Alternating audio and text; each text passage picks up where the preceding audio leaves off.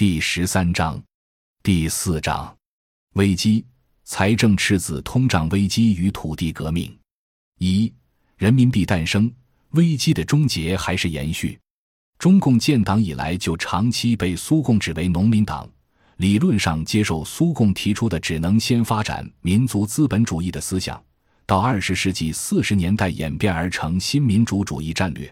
但这一战略设想却在占领大城市之初就已经陷于困境之中。从下文可见，以如此高企的恶性通胀，如此薄弱的经济基础，试图通过私人资本来实现工业化，几乎没有现实可能性。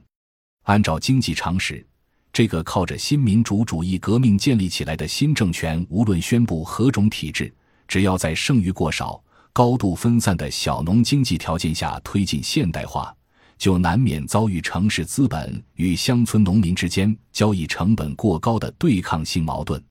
中华人民共和国成立时的情况堪比今日之亚非贫困国家。一九四九年，工农业生产总值四百五十六亿元。人均工农业生产总值八十四点一八元，社会总产值五百四十八亿元，每人平均社会总产值一百零一点一七元，国民收入总额三百五十八亿元，人均国民收入六十六元。工业基础薄弱，农业产值在国民经济总产值中占绝对优势，且农业产值基本上全部是由传统的手工方式生产的。一九四九年。中国粮食平均亩产一百四十二斤，而世界平均水平一百五十四斤。另据资料显示，该年同历史上最高生产水平相比，工业总产值下降一半，其中重工业下降百分之七十，轻工业下降百分之三十，粮食总产量仅为两千二百五十多亿斤，人均国民收入只有二十七美元，相当于亚洲国家平均值的三分之二。全国失业的工人和知识分子约为一百五十万人，除此之外，尚有相当数量的半失业人口。继续考察可以发现，新政府当年若沿着民国没有走得通的民族资本主义方向继续走下去，其经济基础很难支持其走出从民国延续而来的严重通货膨胀。一方面，刚进占大城市、仍未结束战争的新政府，刚一算经济账，就立即发现。财政赤字支出以及中央政府货币增发的压力比国民政府有增无减。超越意识形态的看，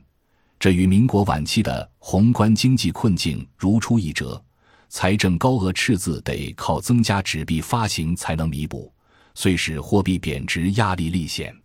据陈云讲，一九四九年财政收入相当于粮食三百零三亿斤，而财政支出却达五百六十七亿斤。赤字二百六十四亿斤，赤字占总支出的百分之四十六点五六。若剔除东北，则关内财政赤字更高达占全部支出的百分之六十五点九七。换言之，关内每支出一元钱，仅有三分之一来自于财政收入，其余三分之二都要靠增发货币。